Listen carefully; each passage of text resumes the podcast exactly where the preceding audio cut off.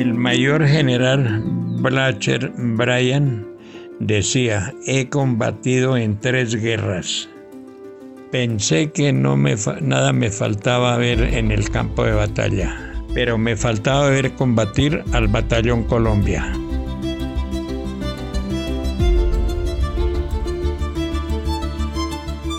La Guerra Fría fue un enfrentamiento que surgió después de la Segunda Guerra Mundial, en donde dos potencias como Estados Unidos y la Unión Soviética tomaron mucha más fuerza en el mundo, cada país con una ideología diferente, Estados Unidos con su bloque capitalista y la Unión Soviética con un sistema socioeconómico comunista.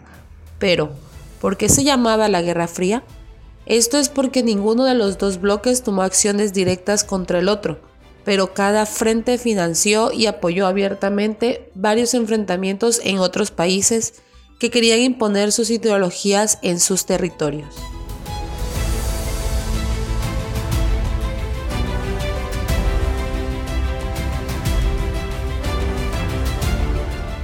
La Guerra de Corea fue el primer conflicto armado de la Guerra Fría, por primera vez después de la Segunda Guerra Mundial, el bloque comunista y el bloque capitalista se enfrentaban militarmente.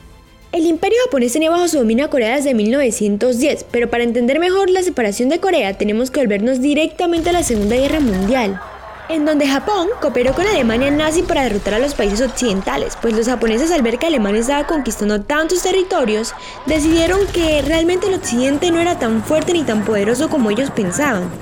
Es así que Alemania con Hitler, Italia con Mussolini y Japón crearon una alianza llamada Potencias del Eje. Sin embargo, Estados Unidos y sus aliados con Rusia comienzan a derrotar a los alemanes, recuperando diversos territorios que habían sido perdidos.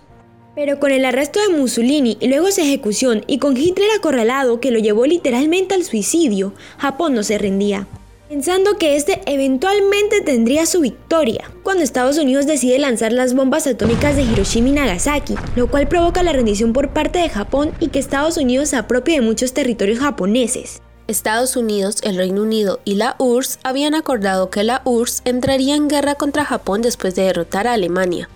Así que después de finalizada la Segunda Guerra Mundial, la Unión Soviética decide enfrentarse al Imperio Nipón e invade a Corea para empezar a quitarle territorios a Japón. Por lo que la Unión Soviética se toma la parte norte del territorio y Estados Unidos llega al sur de Corea para evitar que los rusos expandieran totalmente en todo el territorio coreano. Así es que las dos potencias definieron sus zonas de influencia y separaron a Corea por una línea de división alrededor del paralelo 38 creando la República de Corea bajo la mira de Estados Unidos y en el norte nació la República Popular Democrática de Corea bajo el mando comunista. Sabía que Corea era un país atacado por la Unión Soviética, Corea del Norte y sus aliados. Estados Unidos interviene y la ONU hace un llamado a todos los países miembros para que apoyen militarmente a Corea del Sur y a Estados Unidos. 15 países respondieron y Colombia fue el único país de Latinoamérica que atendió este llamado de la ONU. Que nosotros duramos un mes navegando en el barco para llegar a Seúl y allá cogimos en tren para, para donde íbamos a ir. Pero nosotros no entramos a ningún pueblo allá ni nada Yo no conocí ningún pueblo allá de Corea ni nada el 18 de mayo de 1951, las tropas colombianas inician su viaje hacia las aguas de la bahía de Pusan. Era un total de 1.060 hombres, entre los que se encontraban 45 oficiales, 215 suboficiales y 800 soldados, siendo comandante del batallón el señor teniente coronel Jaime Polania Puyo y el capitán Álvaro Valencia Tobar. En septiembre de 1950, las tropas estadounidenses junto con las tropas de otros 15 países, incluidas las colombianas, llegan a Corea. Mi primera impresión al llegar a Corea fue encontrar un país organizado, hermoso y limpio. Para comunicarnos teníamos intérpretes coreanos que manejaban muy bien el español.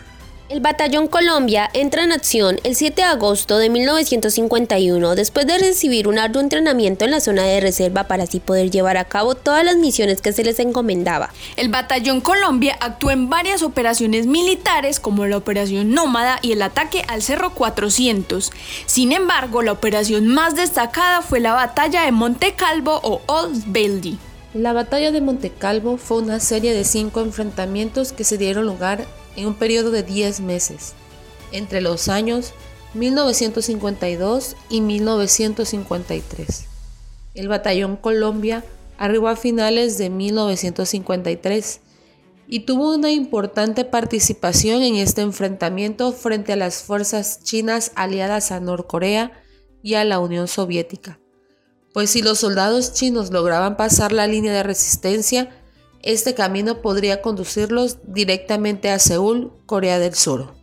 Los chinos atacaron de forma masiva al batallón, los cuales resistían fuertemente a pesar de la desventaja numérica.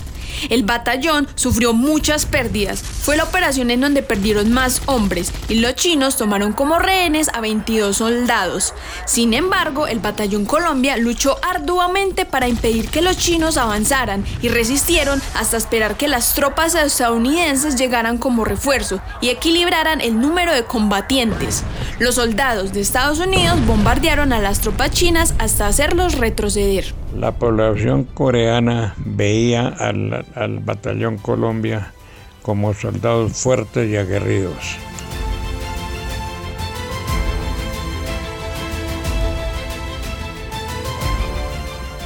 Varios enfrentamientos existieron entre las tropas norcoreanas y sus aliados frente a las tropas de la ONU pero no hubo grandes avances por parte de ninguno de los bloques, pues se quitaban territorios por un tiempo, pero luego lo recuperaban de nuevo, volviendo siempre a estar como en el principio, con una Corea dividida por el paralelo 38. Durante el periodo final de la guerra se intentaron hacer varios intentos de negociaciones, pero ambos frentes no lograban ponerse de acuerdo e inmediatamente volvían los bombardeos. Después de un estancamiento en donde ninguno de los frentes lograba avanzar más allá del paralelo 38 y después de varios intentos de conversaciones para frenar la guerra, el 27 de julio de 1953 fue firmado por Corea del Norte y Estados Unidos el Acuerdo del Armisticio de Corea. Lo primero que pensé y me alegró de que los hermanos coreanos lograran la paz. Este acuerdo no significa el fin de la guerra, sino es un alto al fuego. Nunca se ha podido concretar un acuerdo de paz definitivo. Eso significa que sobre el papel de Corea del Sur y Corea del Norte siguen en guerra. Mucha alegría volver otra vez a Colombia porque yo no sabía que, iba a pasar por allá, ni nada, en tierra extraña, por allá tan, tan lejos.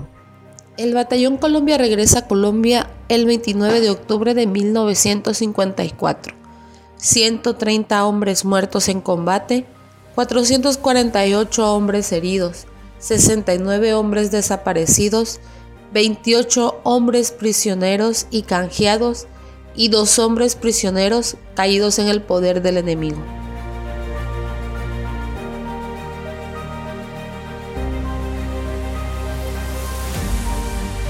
Sin embargo, es de uso común internacional que, aunque se hayan firmado ceses bilaterales de alto al fuego, las Fuerzas Armadas de ambos bandos dejan algunas tropas en el territorio del país agredido, ya sea en tierra o agua, para vigilar y cuidar a ese país por si alguno decide romper los acuerdos que se hayan firmado y la guerra de Corea no fue una sección.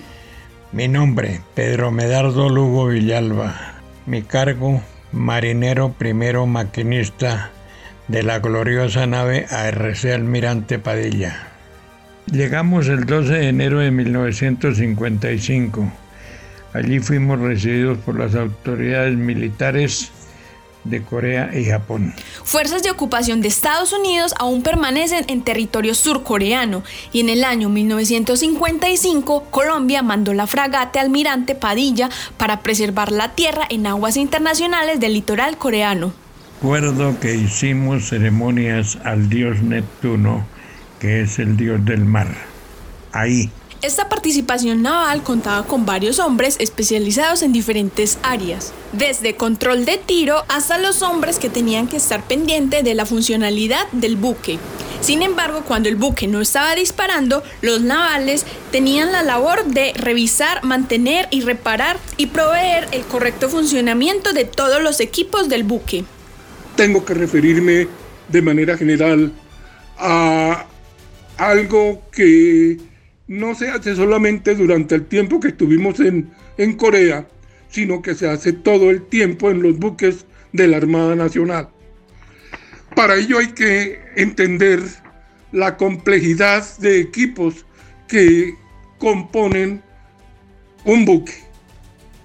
Además de su estructura, dentro de su estructura, tenemos que es un aparato muy complejo, diseñado para moverse en un medio líquido generalmente mar o río.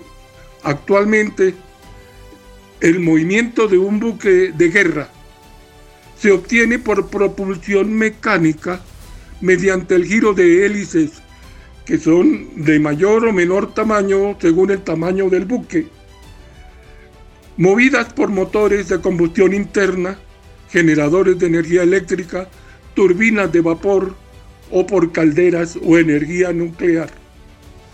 Pero cualquiera que sea el origen de la fuerza que mueve el buque, siempre serán necesarios hombres que operen, controlen, supervisen, hagan mantenimiento o reparen esas máquinas, o de artillería, que son cañones de grueso o menor calibre, torpedos, cargas de profundidad, misiles teledirigidos, control de tiro, etc. Y el trabajo de esta tripulación de esos especialistas es de 24 horas al día.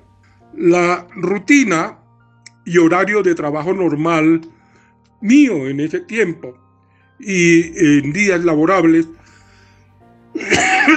es de 8 de la mañana a 12 del día y de 1 de la tarde a 5, con una hora para almorzar al mediodía. Pero no se crea que es solamente de trabajo y a las 5 de la tarde nos vamos todos a acostar. Si el buque está navegando, es verdad que no puede quedar solo un minuto un segundo uno de estos equipos, pero la totalidad, la totalidad de la tripulación está dividida en tres guardias, en tres grupos que conforman la primera, la segunda y la tercera guardia. Cada guardia presta turno de cuatro horas ininterrumpidamente día y noche, de modo que cuando se navega así sea de noche, siempre estará en su puesto por lo menos una tercera parte de la tripulación. Pienso yo que queda claro qué hicimos, qué hice yo en, eh, en el tiempo que estuvimos navegando alrededor de la península coreana entre el mar amarillo y el mar del Japón, rodeando esa península y pasando por el sur por el estrecho de Corea. Colombia cuando lo creyó conveniente y de acuerdo con la ONU suspendió su participación naval.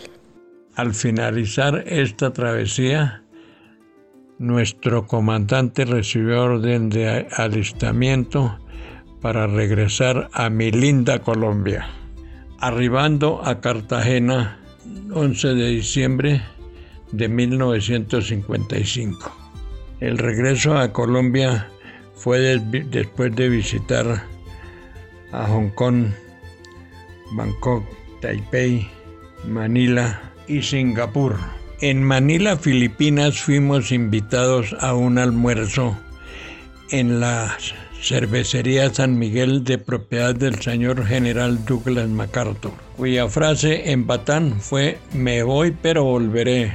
Separarse es duro después de haber compartido tanto tiempo en la guerra sí se logra hacer amigos. La alegría eh, es de honor de la familia de haber tenido un, soldado en Corea. Yo digo mucha alegría y toda vaya.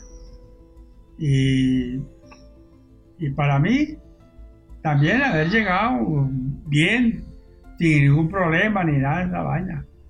Las relaciones entre las dos Coreas siempre han sido muy tensas.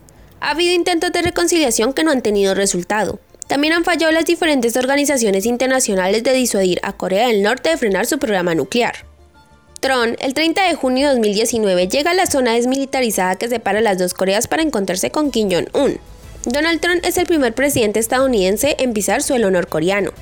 Sin embargo, a pesar de este encuentro simbólico, las relaciones de Norcorea con Estados Unidos y Corea del Sur siguen siendo muy complicadas porque Corea del Norte y su régimen representan aún una amenaza global.